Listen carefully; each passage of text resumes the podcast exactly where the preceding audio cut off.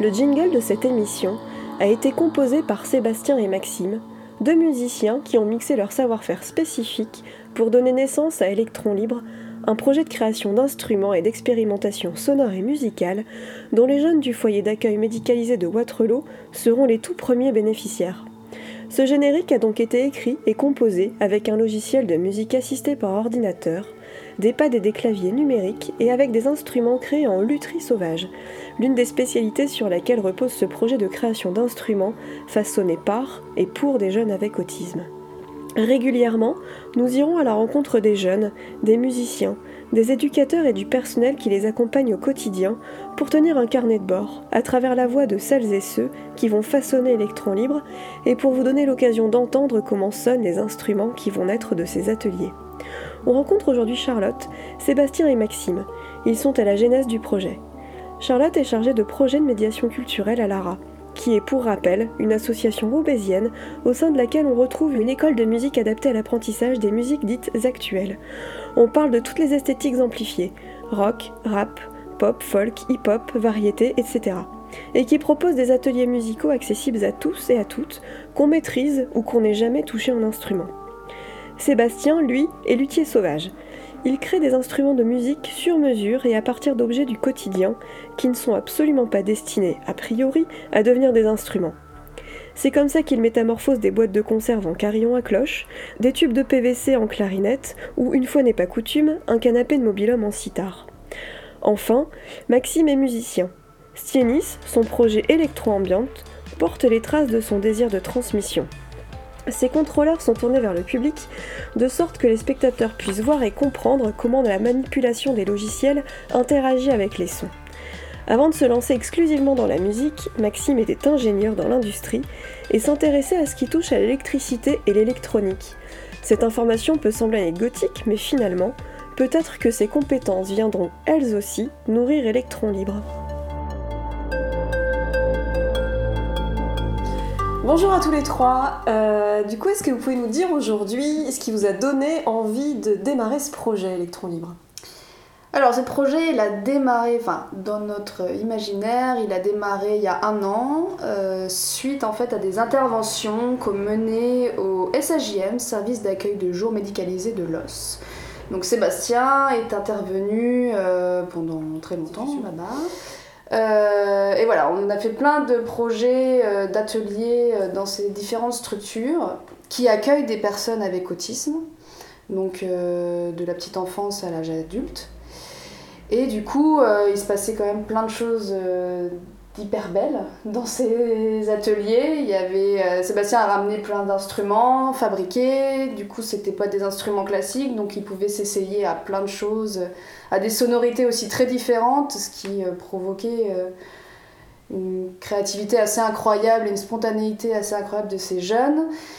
Assez fou, moi je me rappelle d'une fois où je t'ai demandé est-ce que tu enregistres parce que est-ce que, est -ce que est-ce que ça existe la musique brute? Est-ce que ça existe comme l'art brut en fait? C'était aussi ça parce que je trouvais que c'était assez, assez dingue. Et en plus, en même temps, je suis tombée sur un documentaire qui s'appelle Musique brute, handicap et contre-culture de Mathieu Mastin.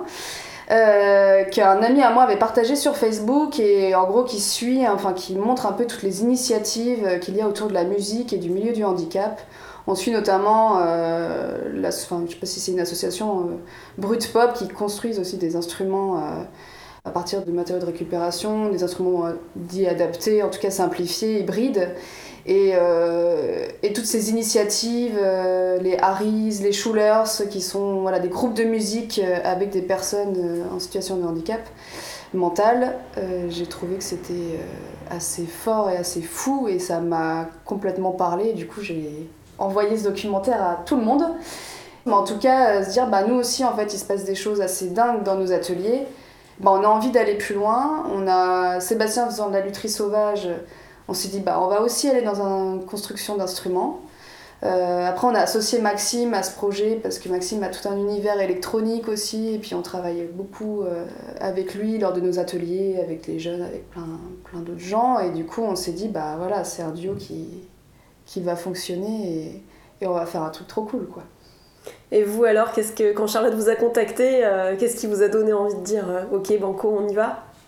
Alors justement, oui, pendant les deux ans où j'ai travaillé avec les, les travaillé, c'est un bien grand mot, avec les, les, les jeunes du FAM, donc qui étaient anciennement SAJM, j'ai déjà essayé de ramener, alors je ramenais mes instruments de musique avec, euh, que, je, que je fabriquais, donc qui, qui permettaient des choses un petit peu différentes de ce qui habituellement, d'avoir des sonorités euh, différentes, mais aussi des modes de jeu et qui sont des instruments qui invitent à la à la, création de nouvelles choses et qui invite les jeunes à être curieux.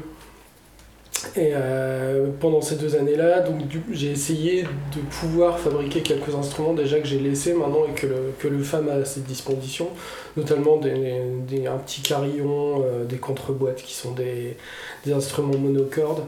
Et euh, quand Charlotte a proposé le projet, déjà je me suis dit c'est génial, c'est que je vais pouvoir enfin travailler avec euh, quelqu'un d'autre et plus être enfermé dans, ma seule pratique et avoir un vrai partage euh, et un vrai échange avec quelqu'un qui fait des choses différentes de ce que je fais, mais voilà, avec qui je, sais que.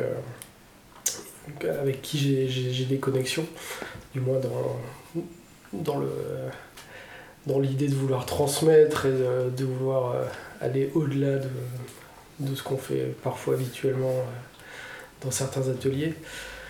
Et puis ouais, non, je dis tout de suite banco, quoi. C'est... mais, non, mais il n'y a pas grand chose à dire, quoi. Le, le, le, projet, comme il a été proposé, euh, pouvait pas vraiment refuser. C'est... Oui, et puis les ateliers que tu menais à la base sont retrouvés un peu au tout début, au commencement, et toute l'envie est partie de, de ce que tu commençais déjà à faire, donc ouais. c'était une suite logique. Et Charlotte parlait d'enregistrement, et justement, c'est un truc que, que, même je le fais encore en fait.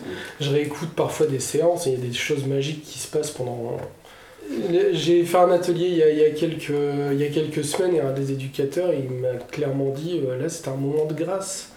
Et quand on entend ça, on se dit mais non, il faut vraiment aller plus loin, et ces jeunes, ils, ils ont besoin de s'exprimer et Puis ils ont un potentiel artistique. Ils ont un potentiel énorme, donc il euh, faut pouvoir leur permettre. Et, euh, et, ce projet, je pense qu'il est complètement adapté à, à favoriser cette expression.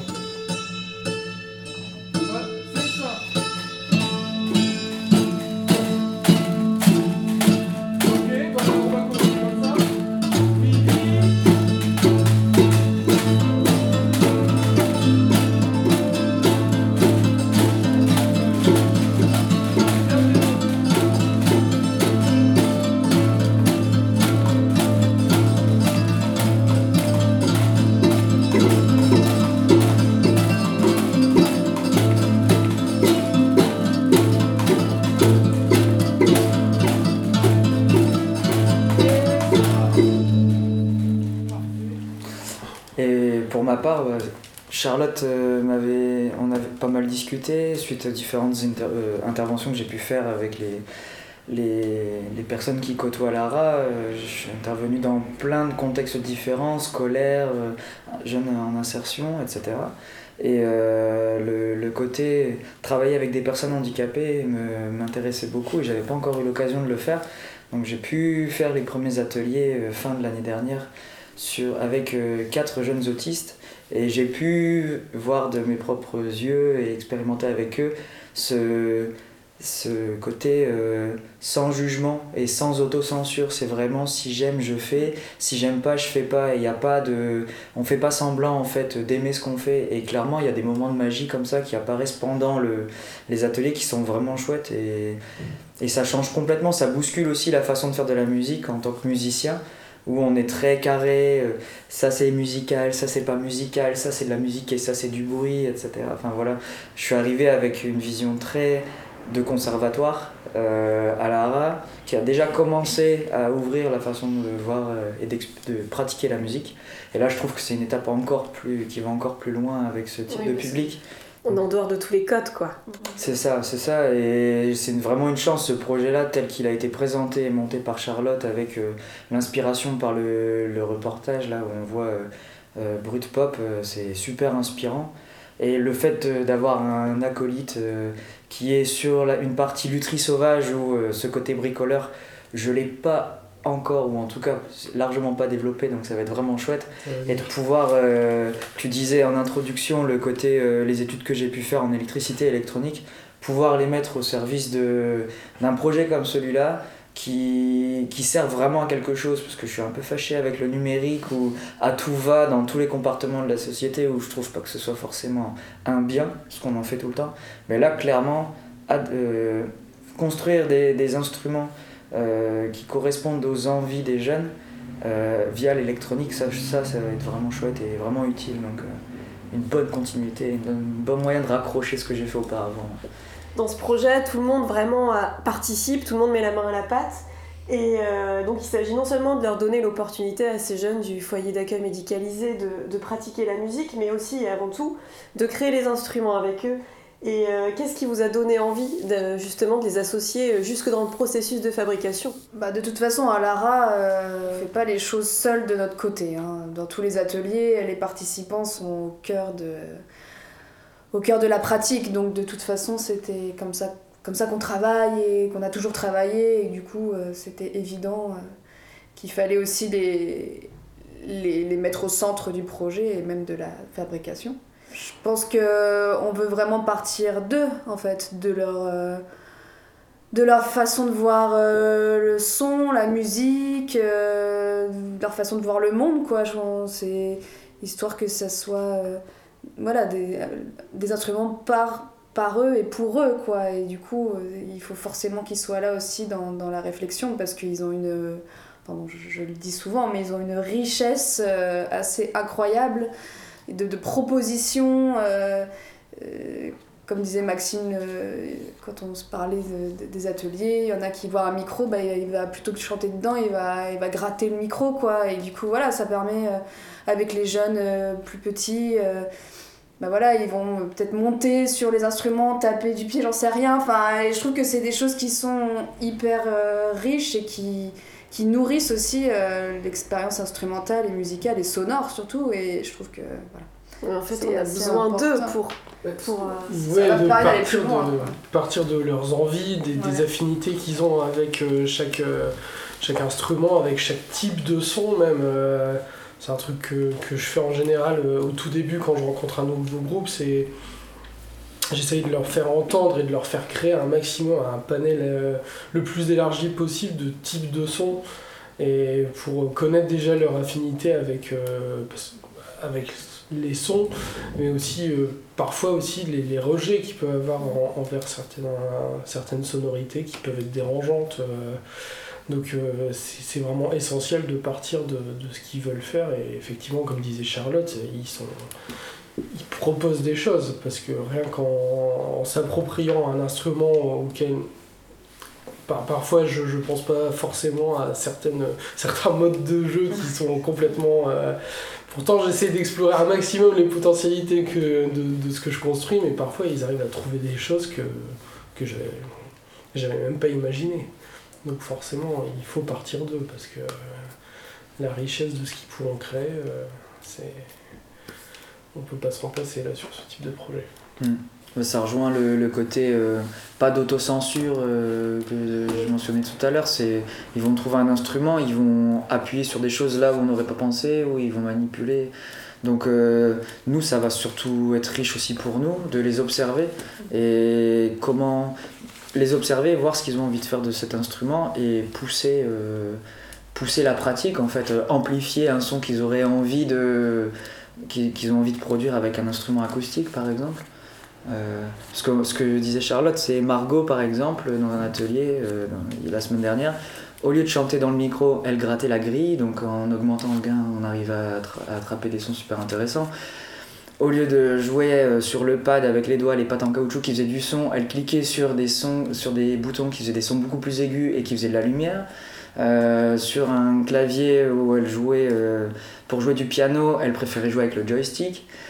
sur un pad de batterie, elle préférait encore une fois jouer avec les boutons parce qu'ils faisaient de la lumière. Voilà. Donc, en fait, de ces observations-là, on peut voir ce qui leur plaît et du coup proposer des, instruments qui, qui répondent à leurs envies, en fait, tout simplement, et qui leur font plaisir. Bah, c'est pour ça que le projet est construit aussi de telle manière que les garçons, euh, Maxime et Sébastien, puissent vraiment observer ça. Donc il y aura des, des temps de fabrication pure, mais aussi tout de suite des temps d'expérimentation. Il y a un côté un peu injuste, entre guillemets, je trouve, dans, la, dans les instruments. Je parle pour ma discipline de musique assistée par ordinateur, les contrôleurs parce que c'est souvent des contrôleurs avec énormément d'informations, énormément de boutons, énormément de lumière dans tous les sens, ce qui fait que du coup, pour les jeunes, euh, les jeunes autistes, ils vont avoir tendance euh, à aller appuyer sur des boutons qui, entre guillemets, ne servent à rien. Euh, et qui va qui va pas leur permettre d'explorer le son vraiment parce qu'en fait il y a trop d'informations il y a trop de choses il faut simplifier pour les amener clair, directement dans une pratique du son qui sont intéressantes pour eux et adaptées aux gestes qu'ils ont envie de faire. Simplifier, même on en avait déjà parlé, mais voir créer des nouvelles interfaces de mm. jeu qui vont mm. au-delà des boutons, des sliders, euh, des potentiomètres à tourner, mm, des choses à glisser et inventer des nouvelles manières de jouer aussi. Euh, ce projet ne se contente pas de, de, ça. Il y a aussi des jeunes qui font partie de l'école de la deuxième chance qui sont intégrés à ce projet. Euh, est-ce que vous pouvez nous en dire plus sur cette collaboration? Oui, elle est, elle est toute neuve, cette collaboration. Euh, on y a pensé il y a récemment, et euh, parce qu'en fait, on s'est dit que ça serait peut-être un peu bête de s'isoler, et on a envie d'ouverture aussi dans ce projet-là. Euh, après, l'école de la deuxième chance, donc Antenne de Roubaix, c'est des personnes avec qui on travaille régulièrement au, sein de l'ARA. Et qui sont, quel, est leur projet? Alors, qui sont ces jeunes? Alors, c'est des jeunes de 18 à, qui ont 18 ans à 25 ans, qui sont. Euh, qui, qui ont un petit peu. Enfin, qui ont arrêté l'école, les études, qui se sont complètement euh, mis de côté par rapport à ça et qui souhaitent reprendre. Euh, un projet professionnel. Donc l'école de la deuxième chance les accompagne dans la définition d'un nouveau projet professionnel. Donc c'est des visites en entreprise, c'est des parrainages, avec euh, des salariés. Euh, et ils font aussi des projets de socialisation, c'est comme ça qu'ils appellent. Donc du coup, nous, on a fait pas mal de projets de musicaux. Et, euh, et là, du coup, j'ai rappelé Anne Capot qui est chargée de socialisation. Et on a, on a décidé de travailler ensemble sur ce projet-là. D'une part, pour, donc pour pas s'isoler, mais également pour bah, lever aussi un peu les barrières euh, du handicap et plus particulièrement de l'autisme. L'idée c'est que c'est deux, en plus c'est des jeunes qui vont avoir le même âge, euh, qui vont se rencontrer et c'est assez intéressant aussi de, de, leur permettre cette rencontre-là parce que que ce soit les jeunes au foyer, euh, ils ont quand même pas tout le temps l'occasion de rencontrer d'autres jeunes, mis à part dans leur famille, tout ça, mais voilà, on essaye de proposer ça en plus. Et pareil pour les jeunes de l'école de la deuxième chance. Euh, l'idée aussi, c'est qu'ils puissent euh, découvrir un monde nouveau aussi quoi alors soit que ça leur tomber des, des, a priori et faire tomber des a priori et des préjugés exactement et en plus le pro le projet aussi et qui rencontre des professionnels du médico-social, mais aussi de la musique, euh, par le biais des garçons et aussi des, des salariés de l'ARA. Et voilà, c'est essayer de leur ouvrir aussi peut-être un nouveau... Euh, oui, et pourquoi pas susciter des vocations Et peut-être susciter des vocations. Euh. Ouais, tout à fait. Et puis je pense que c'est important aussi pour des jeunes adultes de s'investir aussi dans un projet du début à la fin, un projet bah, social, ancré dans le monde, dans, dans, le présent. Et je pense que ça, c'est important aujourd'hui que les jeunes euh, bah, reprennent ça, parce que plein de jeunes le font aujourd'hui. Et je pense que c'est leur, juste leur donner euh, cette occasion-là. Bah, moi, je trouve que c'est un chouette projet pour, euh, pour des jeunes qui veulent justement se raccrocher. retrouver un projet professionnel, pourquoi pas C'est surtout l'occasion de, de, participer à, à l'élaboration de, de, de moyens, euh, d'instruments, de, mettre en œuvre des compétences qu'ils ont, sûrement, de bricolage, que ce soit euh, euh, au travail du bois ou des métaux ou de l'électronique, de leur donner le goût de, pratiquer ces, disciplines-là avec un but derrière qui soit en plus de ça vraiment utile, entre guillemets, parce que voilà, motiver un jeune à aller apprendre le code pour euh, fabriquer des sites internet, c'est pas super tangible. Donc ça c'est le genre de choses où je crois pas trop.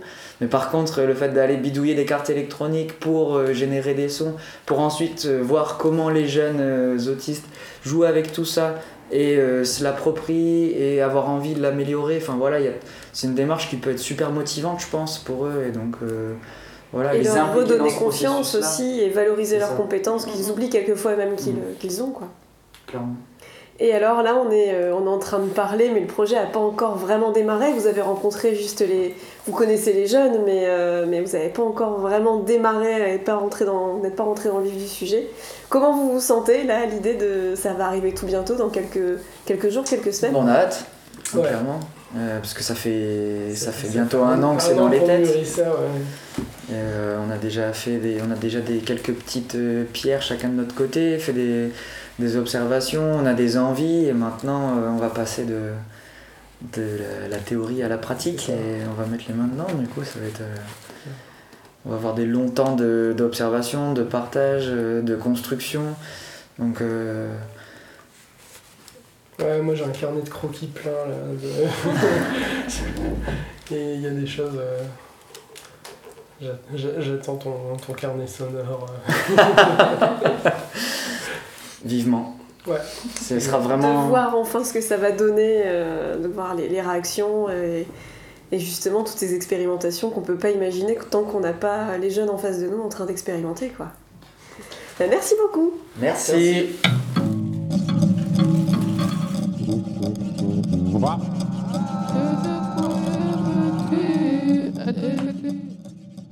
Un grand merci à Charlotte, Maxime et Sébastien de nous avoir présenté ce joli projet. Ah et j'ai complètement oublié de me présenter.